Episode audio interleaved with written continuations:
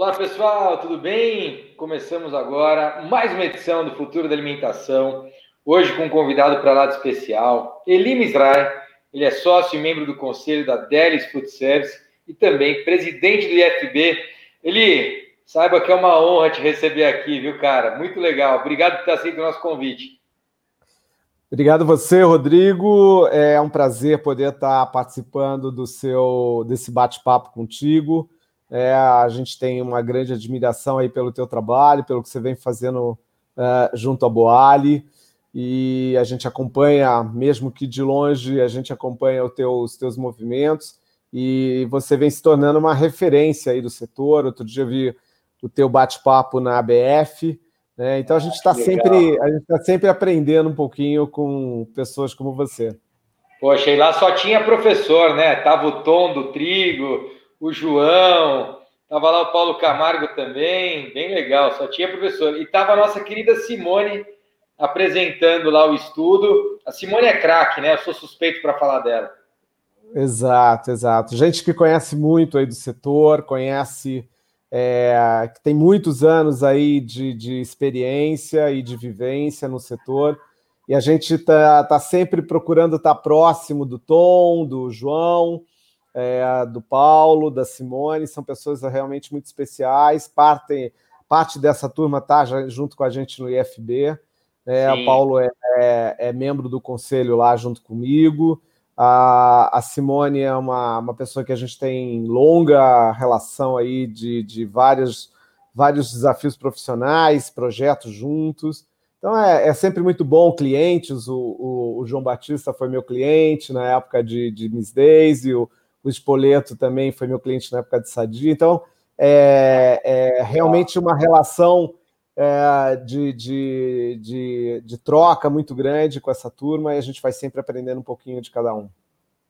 Muito legal. Eli, o, acho que uma das coisas mais legais que eu vi na minha participação lá no EFB é, vem do comitê de inteligência, né? O, o quanto vocês produzem inteligência, o quanto vocês desenham cenários, e, na verdade, contribuem demais com todo o setor do food service, né? seja a indústria, o operador é, e por aí vai. Então, eu queria começar já falando um pouquinho de como é que está esse balanço de 2020. A gente está agora chegando aí no, no, no, em novembro, né? Já chegamos em novembro.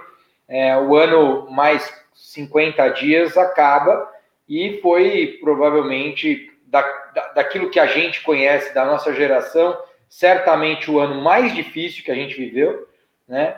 É, aqui no Brasil a gente está, inclusive, é, certa, de certa forma acostumado a viver, passar por crises e por desafios, momentos difíceis, pela instabilidade que o país vive na sua história, mas ao mesmo tempo é, nunca passamos uma crise como essa, é, que é uma crise global. Então eu gostaria de entender um pouco desse cenário e, ao mesmo tempo, entender como você eh, enxerga a, a saída do Brasil em 2021, é, quando comparado, é, inclusive com o mundo? Porque eu quero fazer a pergunta, mas já quero fazer um comentário, que é o seguinte: de certa forma, eu entendo que existem também oportunidades nisso, né? É, eu queria entender como é que você avalia esse cenário, por favor. Bom, vamos tentar compartilhar um pouco da nossa visão. Primeiro, é uma pergunta que dá quase uma palestra. Eu ia falar, talvez todo o nosso tempo poderia se concentrar em responder só essa pergunta. É isso aí. É, primeiro, assim, o que, eu, o, o que eu acho importante é reforçar para você e, e para os ouvintes do teu talk show aqui é que o IFB ele tem hoje talvez dois pilares que são relevantes. Né? O primeiro pilar ele, ele vem da essência do IFB, que lá atrás, quando a gente fundou o IFB, a gente logo identificou que o grande gap que você tinha no mercado era a falta de informação, né? A informação estruturada para você poder compartilhar uh, com os principais players do setor e que todos pudessem uh, trabalhar de uma forma mais inteligente no seu planejamento estratégico, nas suas decisões, né? Então, esse foi sempre um dos, dos grandes drivers do, do, IFB. Mais recentemente, a gente trouxe o segundo pilar, que eu acredito que vai ser um grande diferencial do IFB, que é o mundo digital. Então, a gente criou um comitê, é, assim como a gente tem o Comitê de Inteligência de Mercado, que é o Comitê de Transformação e Comunicação Digital, onde a gente vai apostar muito das nossas fichas em trazer não só conteúdo, mas aproximar é, o mundo das startups, é, do mundo da, dos players, dos principais players, dos três elos da cadeia é, do food services, para que o food services ele tente se inserir nessa dinâmica é, da tecnologia, onde o varejo está mais adiantado e a gente tem um grande gap no food service. Né? Muito legal. Uh, tentando agora endereçar um pouco da tua pergunta, né? Uh, o que, que a gente está. A gente tem feito dentro da nossa da nossa dinâmica de plenárias a cada mês um, uma rodada de cenários, considerando as variáveis, digamos assim, é, tradicionais que todos os cenários contemplam numa, numa dinâmica de projeção de mercado para o nosso setor porém com algumas variáveis novas no nosso algoritmo, que é, é a questão de abertura, né, os, os diferentes protocolos, a, aberturas e fechamentos de players, né, ou, ou seja, o índice de mortalidade do setor. E agora nós estamos trabalhando para inserir uma terceira variável, que também ela é, é, é exógena ao processo, que é a questão do home office porque o home office ele, ele, ele de alguma forma ele interfere num, num, na, na, principal ocasião de consumo da alimentação fora do lar, que é a, a, a, o consumo day part do almoço semanal durante a semana, né, o que é responsável, o consumo de conveniência é responsável por 67% do consumo é, da alimentação fora do lar, e ele começa a interferir é, fortemente sem uma perspectiva clara uh, de do que vai ser, o que vai mudar para o ano que vem.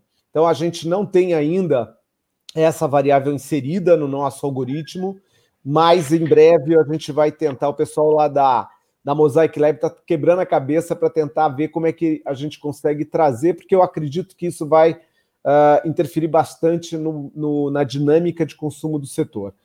Em termos de números, o que, que a gente está vendo, né, Rodrigo?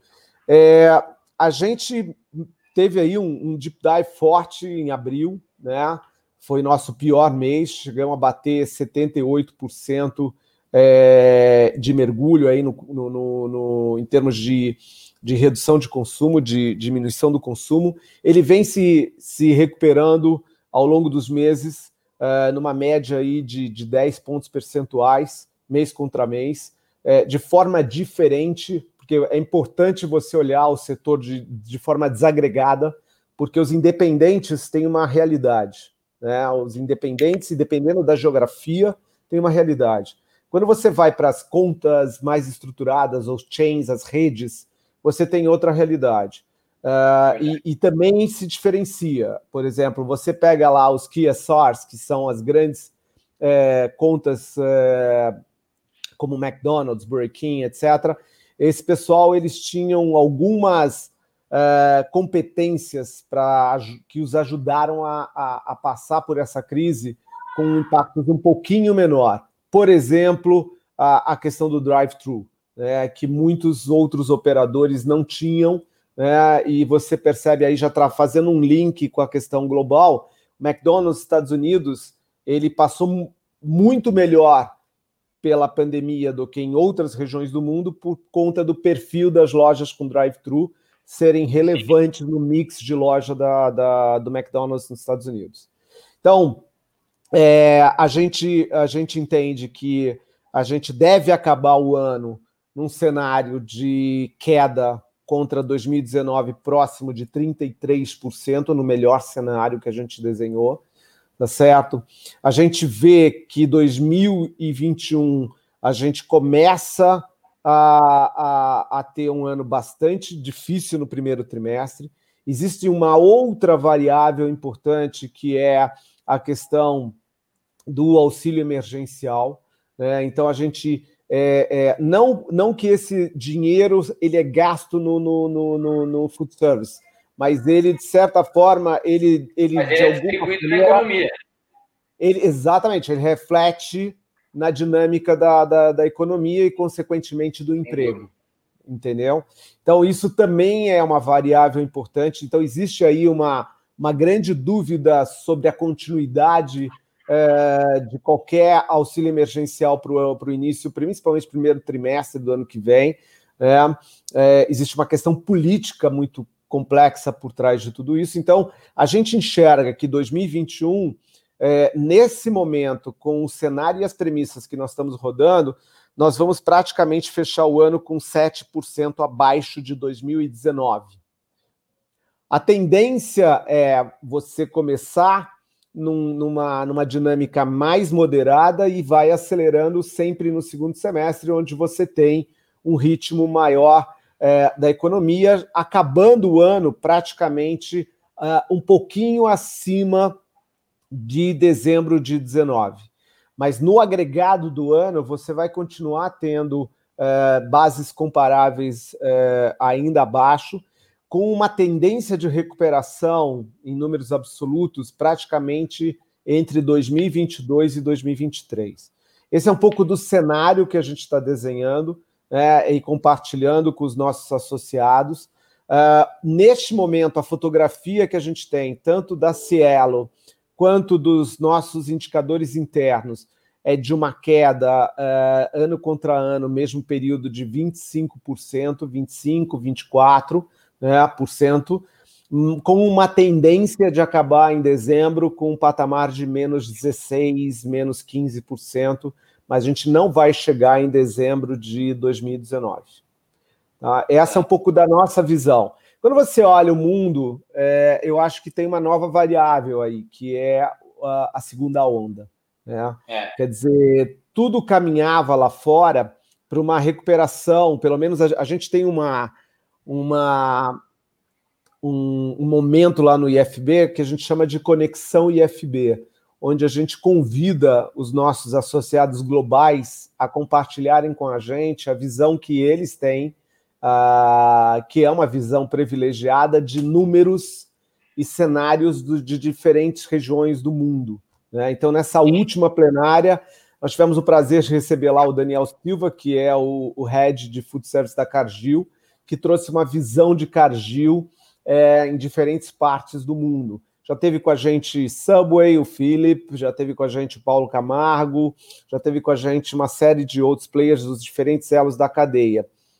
E o que a gente vê é que havia sim uma dinâmica de recuperação, tá certo? É, eles estavam um pouco à frente da gente, porque na verdade a gente nem acabou ainda a nossa primeira onda, então eles já estavam no momento de, de flexibilização praticamente plena, as pessoas voltando à vida normal. É, em vários lugares do mundo, o uso de máscara praticamente inexistia. Né? E, e aí, uh, agora você tem esse retrocesso com a, o início da segunda onda, em países onde o food services tem uma participação relevante, como Inglaterra, a Alemanha, a França. Uh, e o que a gente não tem visto, por exemplo, na, na, na Ásia ainda, quer dizer, a Ásia, a gente não tem informações precisas, a gente não conseguiu ainda entender uh, como a Ásia vem se recuperando nesse sentido. A gente sabia que era um pouco mais lento do que, em termos de food service, né? Era um pouco mais lento do que do que estava previsto, mas era, era uma, uma recuperação consistente. E agora, Estados Unidos, quer dizer, Estados Unidos tem uma realidade que está vinculada muito fortemente com o cenário de hoje, de eleição, porque por mais que você tivesse uma retomada muito grande de contágios e também um, uma retomada ainda aqui pequena de mortes, ninguém ia fazer nada enquanto não tivesse, enquanto não tiver uma definição da eleição. Agora acho que começa a ter algum movimento nos Estados Unidos para a gente começar a ver. Então nós vamos continuar com esse, esse processo de trazer para o IFB uh, os nossos associados que têm essa, esse privilégio de poder compartilhar essas informações e a gente começa a entender o que está acontecendo com o food services nesses nesses, nessas regiões onde a gente tem um cenário aí de segunda onda, que a gente torce para que a gente não tenha tempo hábil de chegar ao Brasil, quer dizer, que a gente é. consiga é, eu, ter uma vacina antes disso. É, eu, eu até fiz questão que é que essa primeira resposta ela fosse mais longa e abrangente, até para a gente poder depois ir fechando e tentando desenhar alguns cenários aqui. Acho que tem, tem dois pontos aqui bastante relevantes que eu vejo, e eu vou focar no primeiro deles, que é justamente o momento que o, o governo acabar com a, é, o auxílio emergencial, né? Você tocou num ponto importante. É, talvez os dois primeiros meses eles ainda não tenham a percepção real, mas quando a gente for ali para o terceiro mês, né? Então, se a gente pensar num cronograma aqui, provavelmente março de 2021, onde o reflexo vai ser muito grande é, e que aí o resultado pode ser, pode ser de grande impacto. É, existe por parte da, das empresas e até, por que não, da interlocução que vocês têm com o governo, existe algum plano pautando esse, esse eventual, é, enfim, impacto que a gente pode sofrer? Olha, Rodrigo, a gente tem se reunido, as entidades uh, do setor, a gente tem trabalhado muito uh, juntos de forma colaborativa e com visões complementares. Né? Então, você tem, a gente tem se reunido toda semana, um grupo de, de lideranças do setor, você tem a ABF com o Tom e com o Bomeni, com o João Batista, você tem a NR com o, Cristiano Melli, o Paulo Somuti e o Paulo Nonaka da, da Brasel, é, eu do IFB, o, juntamente com o Fernando de Paula do McDonald's. Você tem o Fernando Blauer, que hoje está na NR, também é Sim de Rio. Então, a gente vem discutindo muito e esse tema é, começa a entrar um pouco no nosso radar, porque uh, a gente tem uma preocupação muito grande que, de um lado, você tem todo esse cenário que a gente comentou, e do outro lado, você tem no principal mercado é, um movimento no sentido oposto ao, ao, incentivo do setor, ou pelo menos a, a, no curto prazo, a sobrevivência do setor, que é o, o, a redução do incentivo do benefício fiscal que existe em São Paulo para restaurantes, né? com um corte aí de perto de 15% por parte do governo atual, com uma, uma causa que é legítima, que é a questão do, do, do ajuste fiscal de São Paulo. Então, a gente não tem muito como contestar essa realidade, mas o, o momento talvez seja o momento mais inadequado, porque a gente continua é, é, é, num cenário bastante desafiador para o nosso setor. Então, a gente, eu até provoquei esse final de semana uma. O Tom, o Tom está bastante preocupado com esse cenário de segunda onda. É, a gente deve estar tá tratando desse tema na. começando a discutir esse tema na, na semana que vem, na segunda-feira que vem, é, para entender como é que a gente se posiciona. Uh, obviamente, é, tudo depende muito de algumas variáveis que são desconhecidas ainda. Né?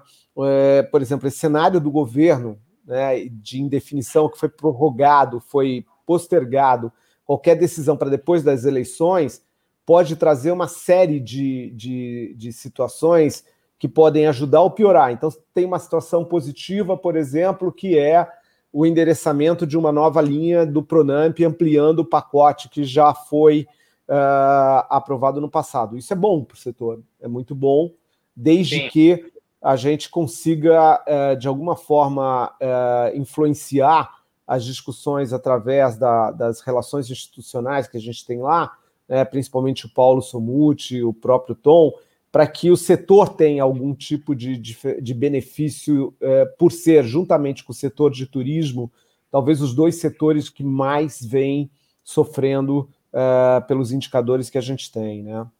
É, outra, outra questão, por exemplo, é, é, essa questão do benefício fiscal. A gente vem trabalhando junto a, a, ao governo de São Paulo para tentar evidenciar o quanto esse benefício fiscal, neste momento, retirar esse benefício fiscal é muito nocivo ao setor. Que isso possa Sim. ser feito em talvez outro momento, mas não agora.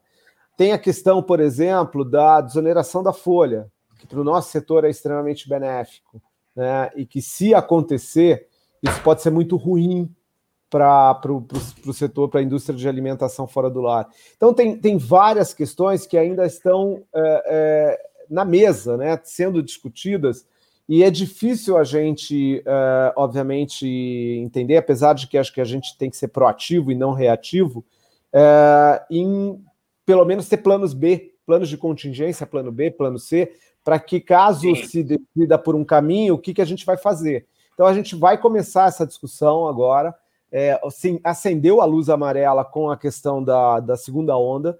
Se vier uma segunda onda para o Brasil, uh, acho que nós vamos ter problemas muito é, é, sérios, muito graves no nosso setor. acho que muita gente já ficou pelo caminho e muita gente ainda vai ficar pelo caminho. Porque... É, eu, eu, obviamente, não sou nenhum especialista, é, mas o, o meu a avaliação que eu faço em relação a isso é que o nosso comportamento enquanto país, foi bastante diferente do mundo, né? A gente teve um comportamento que é quase que incomparável, né? Talvez ali daria para comparar um pouco com os Estados Unidos, né? Perfeito, é, perfeito. Mas não dá para comparar com a Europa, não dá para comparar com o que aconteceu em Londres ou Itália, é, né? Ou até, enfim, é, na França. E eu falei de Londres mesmo porque eu tenho não só não Inglaterra ou Reino Unido, falei de Londres porque eu tenho muitos amigos lá e eles falaram desde o começo que a hora que voltou, vida normal e acabou e vamos embora e é isso aí. E no, no, final do dia, o que eu acho é, a gente nunca teve uma reclusão que deveria ter tido, mas a gente também não abriu do jeito que eles abriram, né? Então assim, a gente tem uma turma um pouco mais sem noção, que talvez é, mas a verdade é que, de alguma forma, existe aí um, uma precaução. E quando a gente olha para os municípios, que eu acho que ali tem, tem uma visão importante para ter, é entender como estão os hospitais. E quando a gente olha para isso, os hospitais não estão ruins, não estão superlotados, mas também não estão sem problema.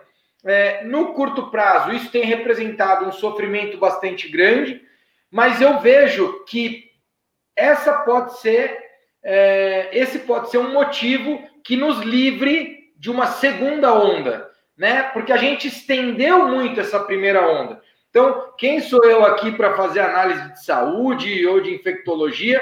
Mas eu acho que a análise aqui ela é muito mais do cenário do que da saúde. Eu só quero deixar claro isso, porque senão o pessoal vai falar: poxa, o Rodrigo agora está virando analista de saúde. Não, não é isso mas essa é a visão que eu tenho.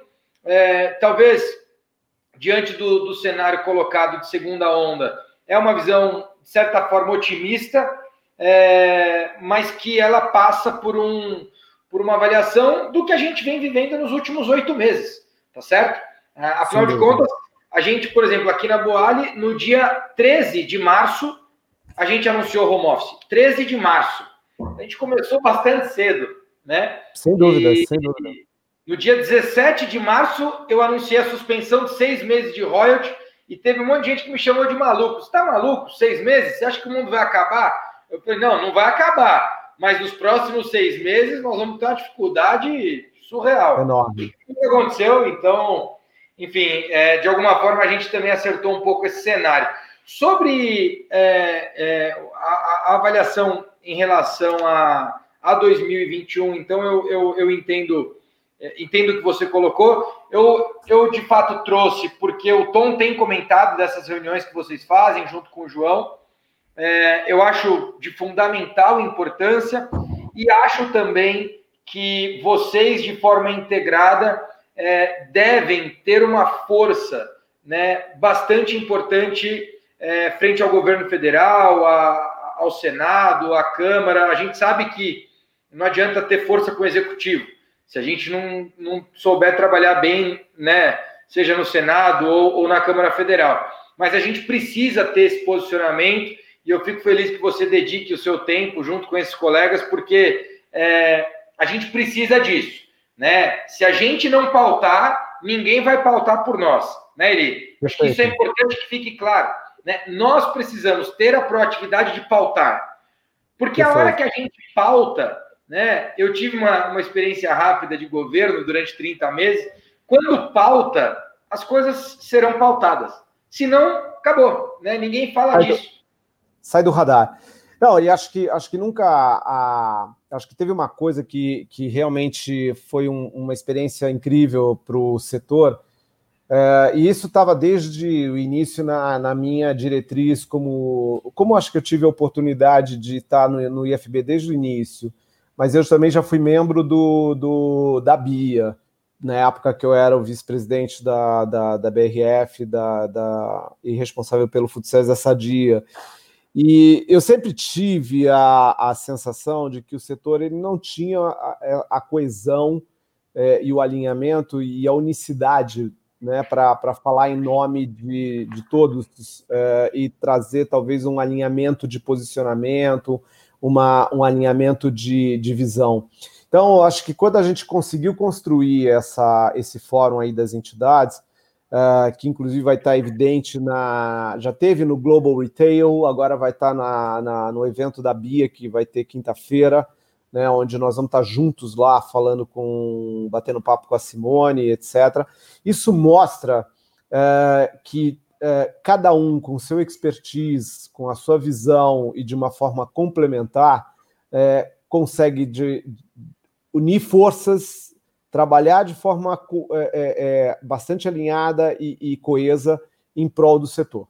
Isso, para mim, é fundamental. Isso, para mim, é uma plataforma que, desde o primeiro momento, no, quando eu assumi a, a, a presidência do IFB, eu deixei claro que a gente não ia ser protagonista em tudo, porque, primeiro, o IFB ele tem uma visão mais estratégica, ele não tem uma visão tão tática, né, porque já existem em todos os elos da cadeia um, uma entidade que cuida, que está mais envolvido com o dia a dia da, da operação. Então, você tem a BIA na indústria, você tem a ABAD na, no, no, setor de, de, distribuição, você tem a Brasel, a NR no, no elo da, da, dos operadores. Então, você já tem gente uh, que cuida desse, desse dia a dia. O nosso papel é muito mais no sentido de trazer essa visão holística do, do setor, né, entender que uh, muitas vezes nem sempre uh, o melhor resultado é o resultado de uma das partes. Né? Então, vou dar um exemplo para você prático. Nós estamos discutindo o tema da reforma tributária. A gente não pode, então, no, no nosso grupo lá da, do IFB, que é complementar às outras entidades, a gente construiu um grupo é, de pessoas que estão envolvidas nesse comitê dos três elos da cadeia. Para a gente entender que se acontecer, se for tomado ou se for tomada em, ou na PEC 45 ou na 110 alguma decisão específica é, para um elo, qual é o impacto disso na cadeia de valor? E no final do dia, no bolso do consumidor, tá certo? Porque o bolso do consumidor é, é, é, pode, é, é, de uma forma impactada, da forma como, dependendo da forma como ele vai ser impactado, ele pode reduzir o consumo do setor, ou pode aumentar o consumo do setor, e isso permeia toda a cadeia. Tá certo? E lembrando que todos nós somos consumidores, né, Eli?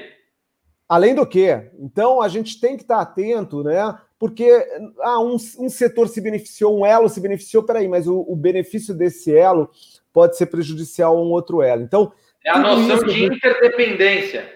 Exatamente, exatamente. Então, essa é a nossa visão.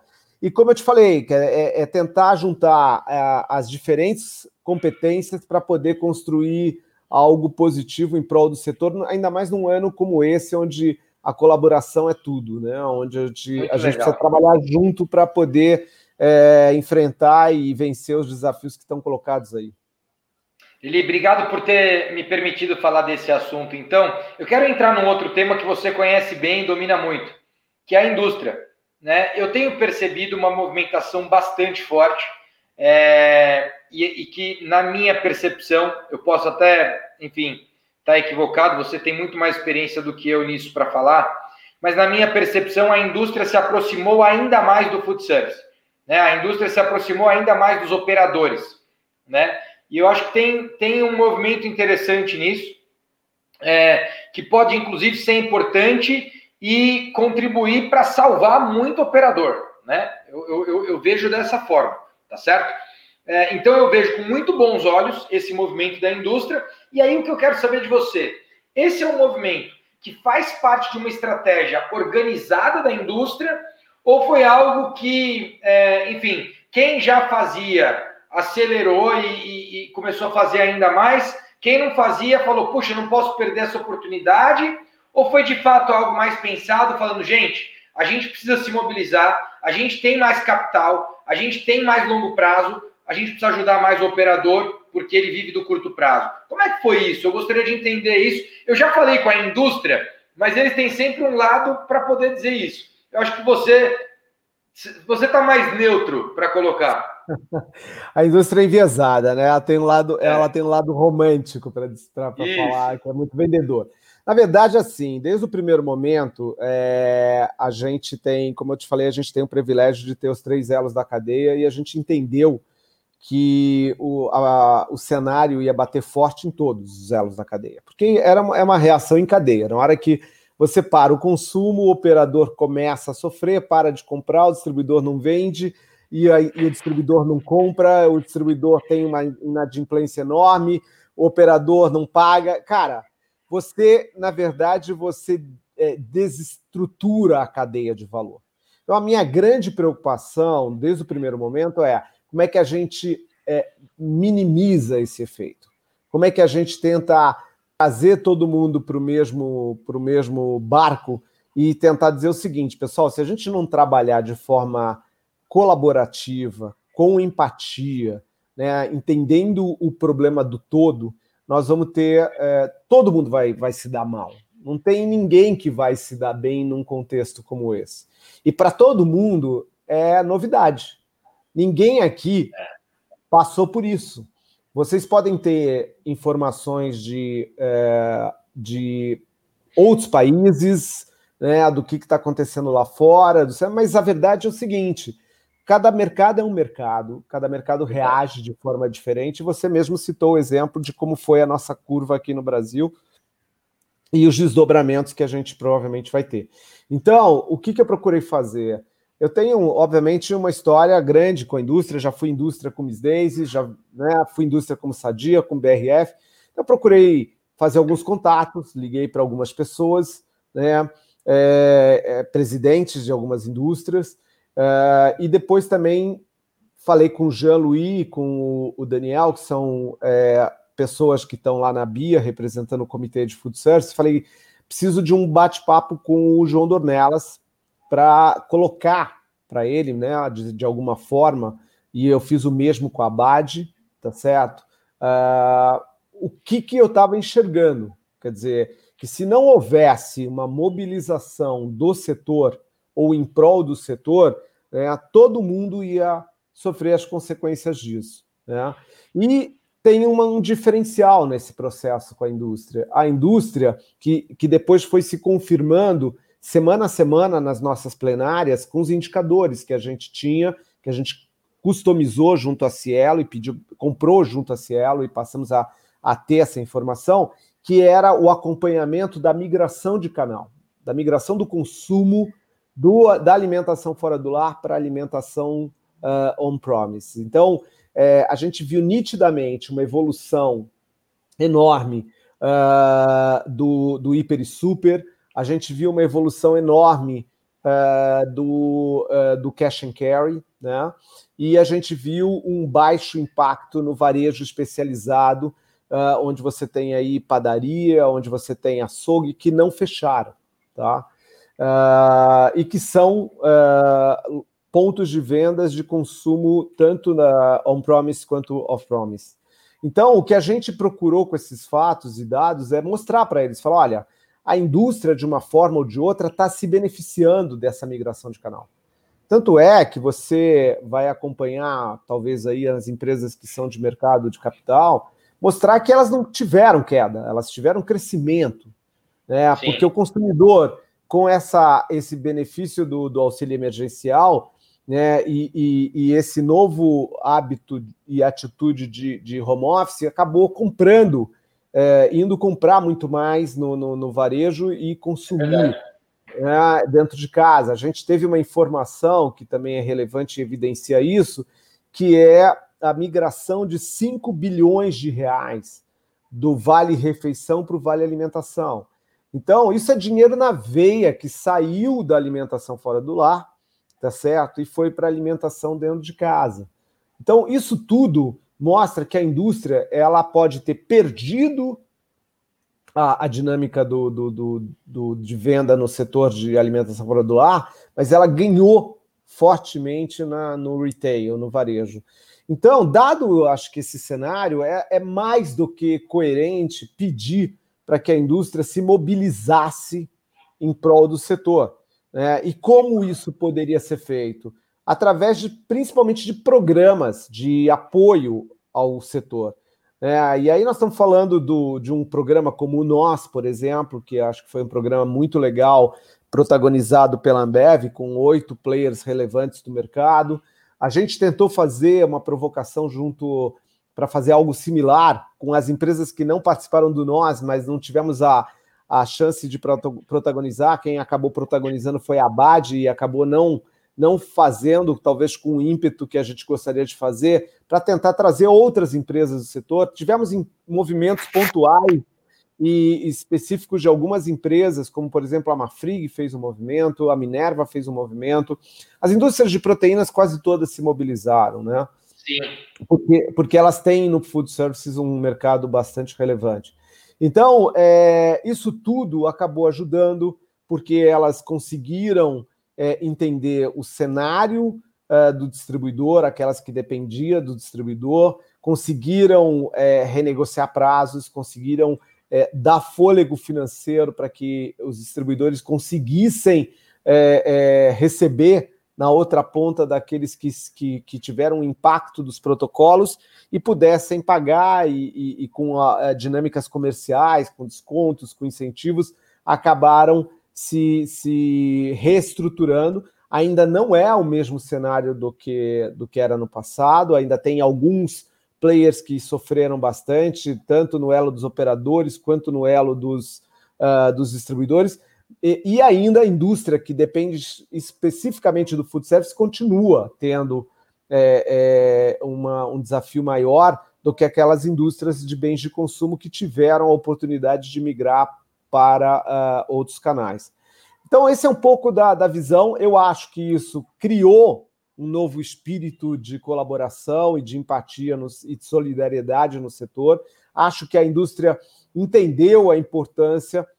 E como eu vejo que esse não é um movimento que vai se restabelecer no curto prazo, eu acho que a indústria entendeu que ela, ela precisa estender essa proximidade, uh, talvez para o próximo ano inteiro, né, com programas como a Unilever vem fazendo, como a Nestlé vem fazendo, programas de treinamento, capacitação, apoio, enfim, é, digitalização, cada um do seu jeito, cada um é, é, dentro da sua estratégia, da sua prioridade, mas de alguma forma houve uma mobilização forte dos principais players do setor.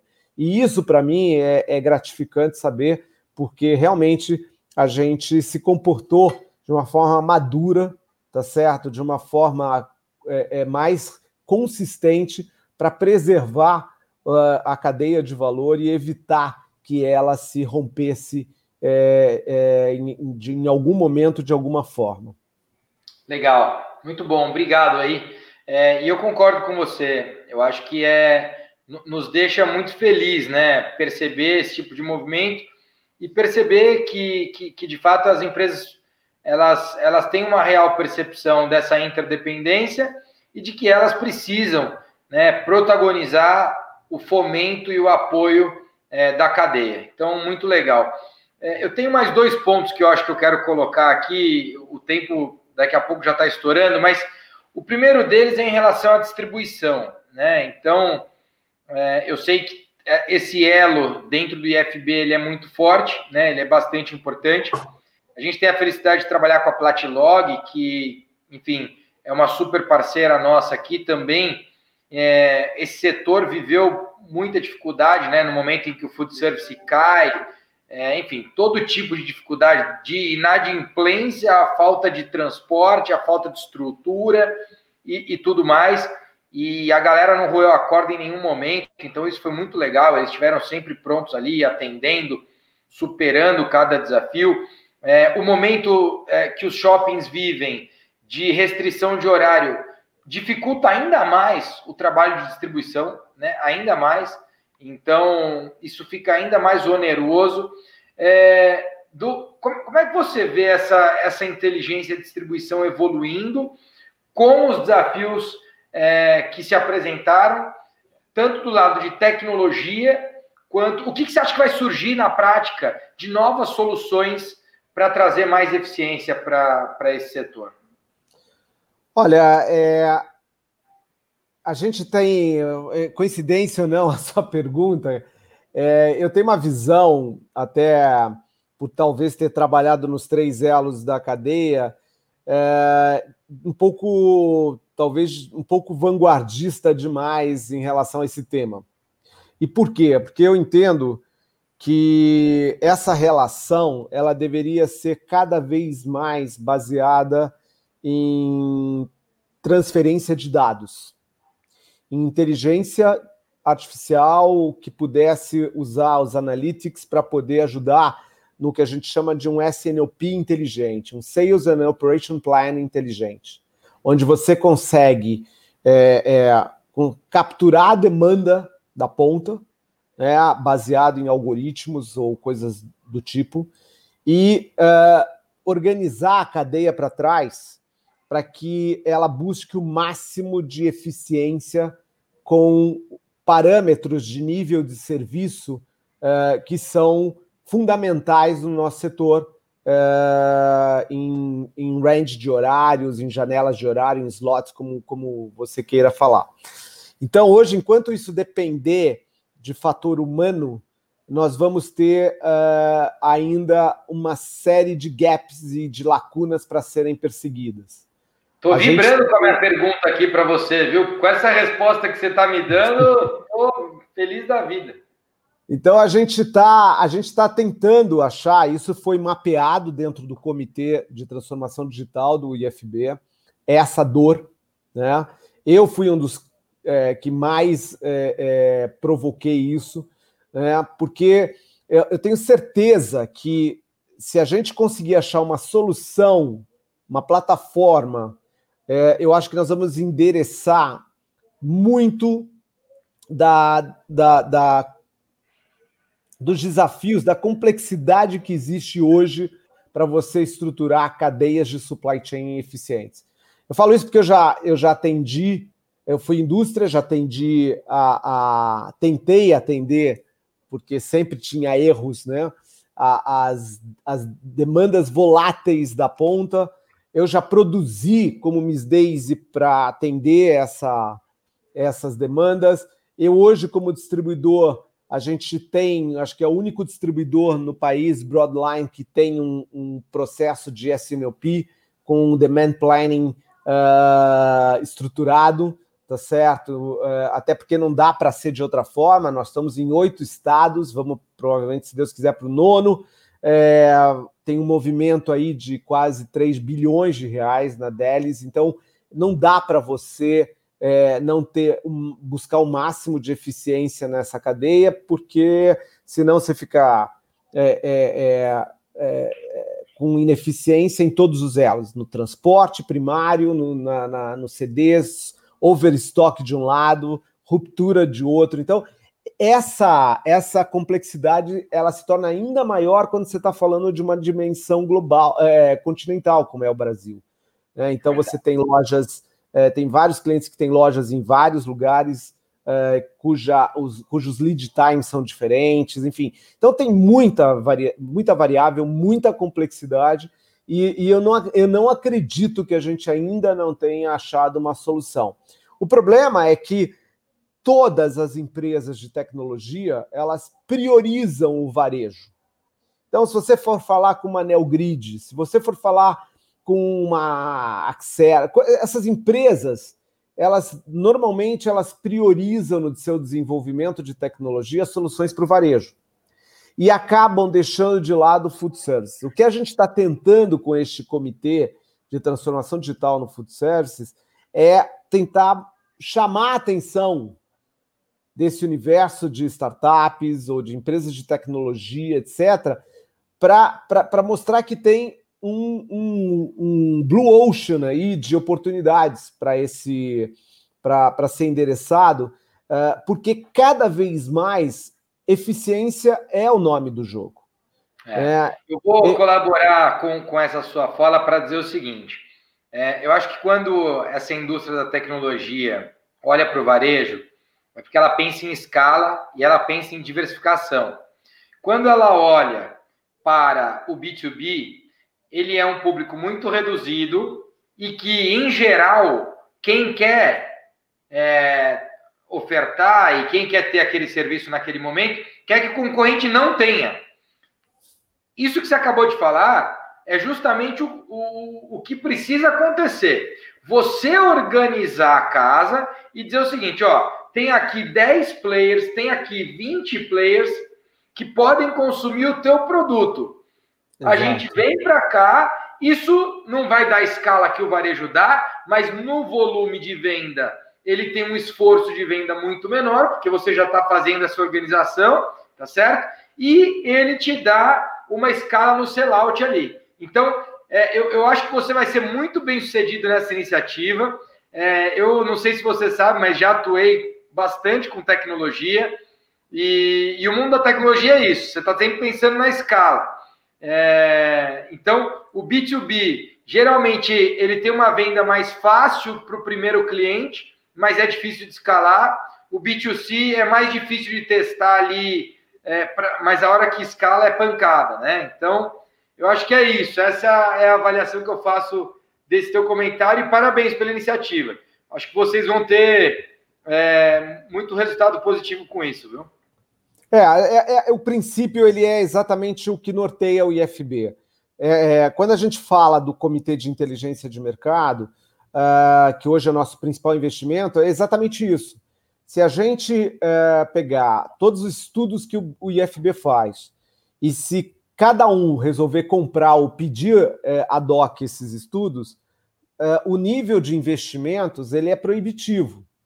Quando você cooperativa isso dentro do IFB, você consegue é, compartilhar com os associados informações que sozinhos eles provavelmente não teriam acesso ou custaria muito mais do que eles pagam para o IFB.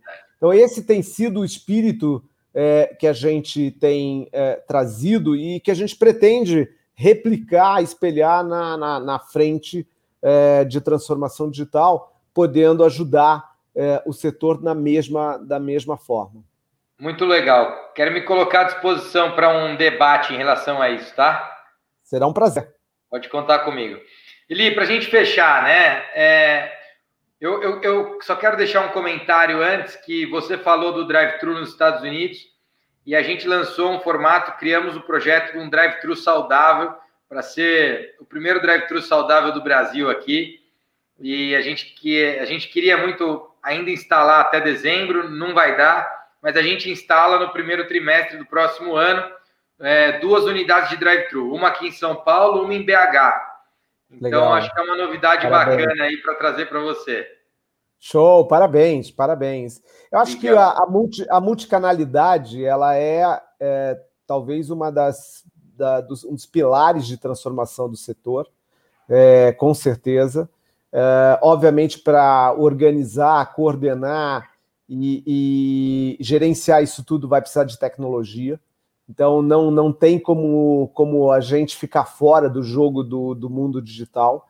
Uh, e, e, como eu falei, uh, os hábitos e atitudes estão ainda num processo de transição né, de comportamento do consumidor. Então, é, é, é difícil você hoje prever é, como as pessoas vão é, se alimentar fora do lar daqui a, a, a, seis meses, porque ainda tem muita, tem, tem muito, tem muitas coisas ainda acontecendo, muitas variáveis, muitas indefinições, etc. Mas é, eu acho que se eu tivesse hoje que recomendar alguém, pensa nessa multicanalidade, pensa que uh, essa pessoa ela vai é, se comportar dependendo da, das circunstâncias, dependendo do contexto, é, ela pode se comportar de forma diferente, você tem que estar preparado para atendê-la de diferentes formas, ou através de um delivery, através de uma plataforma de delivery, ou através do presencial, ou através de um, de um grab and go, ou através de um catering, ou através de um drive-thru. Ou seja, você tem que estar preparado porque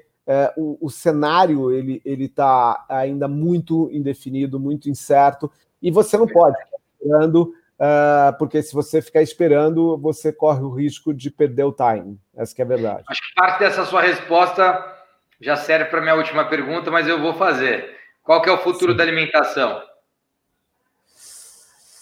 Olha, é, tentando ser bem rápido na resposta, eu acho que multicanalidade, acho que. É, eu, eu, eu, vou falar primeiro de operação, depois talvez de, de, de, de, de produto, né? De, de tendência de consumo. Eu acho que tecnologia, tecnologia embarcada. É, o nome do jogo vai ser eficiência operacional. Então, é, é tentar é, entender como é que você pode é, ter o máximo de eficiência em termos de, de é, menu, em termos de atendimento, modelos de atendimento, etc. É, em termos de tendência de consumo, saudabilidade, certamente, com uma, uma, uma tendência muito forte aí de plant-based, acho que plant-based vem avançando de uma forma importante, é, ainda nicho, mas é, é, vai acontecer. Orgânicos é outra, outra tendência forte, é, na minha visão, no mundo da saudabilidade.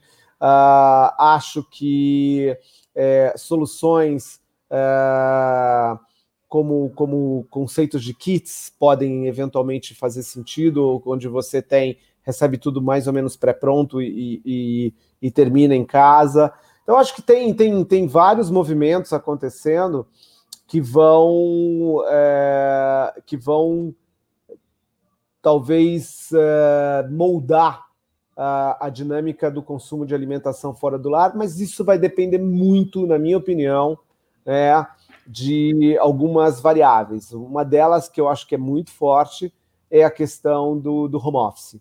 Acho que o home office ele traz, é, na minha opinião, é, uma, uma dinâmica de consumo diferente de um lado positivo, porque ele viabiliza algumas, uh, algumas oportunidades novas, algumas tendências novas, como uma Dark Kitchen, como uh, uh, ele reforça a dinâmica do delivery de um lado, permite a questão do catering ou dos kits do outro. Então, assim, o home office, para mim, ele, ele está. E, e, e, ao mesmo tempo, ele desafia o presencial. Então, quem tem o estabelecimento físico é, vai sentir essa perda de, de venda e vai ter que se reinventar, né? quer seja na, na busca da eficiência da porta para dentro, quer seja na forma de, de se posicionar no mercado para atrair, ter uma atratividade diferente ou oferecer soluções que possam é, estar nessas duas, nesses, nessas duas ocasiões de consumo, uh, ou com marcas diferentes, que é um pouco, acho que, do seu caso, você me parece que criou algumas marcas para essa ocasião, né? Ou com serviços diferenciados. Então, é, é, é, eu acho que o nosso, nosso mundo vai, vai se reinventar. E acho que teve muita gente que aproveitou o tempo da pandemia para fazer isso, para repensar o seu negócio. E quem não aproveitou, talvez perdeu o time, né? Vai, vai ter que correr muito se quiser sobreviver, porque isso tudo já está dado, já está posto. E a pergunta é: como é que eu me posiciono hoje nesse jogo, nesse novo, nesse novo tabuleiro aí de, de xadrez. Isso é um pouco do, do que eu vejo, e, e eu sempre falava desde o início: puta, aproveita a, a, o lockdown, começa a repensar o seu negócio, começa a olhar para dentro, da porta para dentro, e, e, linha a linha do pianel aonde você tem oportunidade, né? Onde você tem oportunidade para ser melhor, para ser mais eficiente, para enxugar, tá certo? Pensa no, no pior cenário constrói o, o, o, dois ou três cenários, mas pensa em estar tá pronto para o pior cenário, que se vier alguma coisa melhor, você vai se dar bem, você vai estar tá preparado para enfrentar é, essa incerteza. Legal. Eli, super obrigado, obrigado pela tua participação, pelo seu tempo. Foi muito bacana ter esse papo aqui com você e eu tenho certeza que a gente vai, enfim, vai seguir junto nessa caminhada e, de alguma forma, vamos colher resultado desse papo aqui, tá bom? Muito bom, muito bom. Fico feliz, espero ter contribuído aí contigo. É, Obrigado pela oportunidade de poder trazer um pouco da nossa visão. E estamos à disposição. Você vai estar com a gente no Dual Innovation Week, certo? Será um prazer, será um prazer. Final de novembro, já estou contando com isso. Então tá bom, vai ser um prazer estar com vocês, tá bom? Legal. Um, um abraço, abraço, grande, Rodrigo. Obrigado, obrigado viu? Abraço grande. Abração. Tchau, tchau. Tchau, pessoal. Até a próxima edição.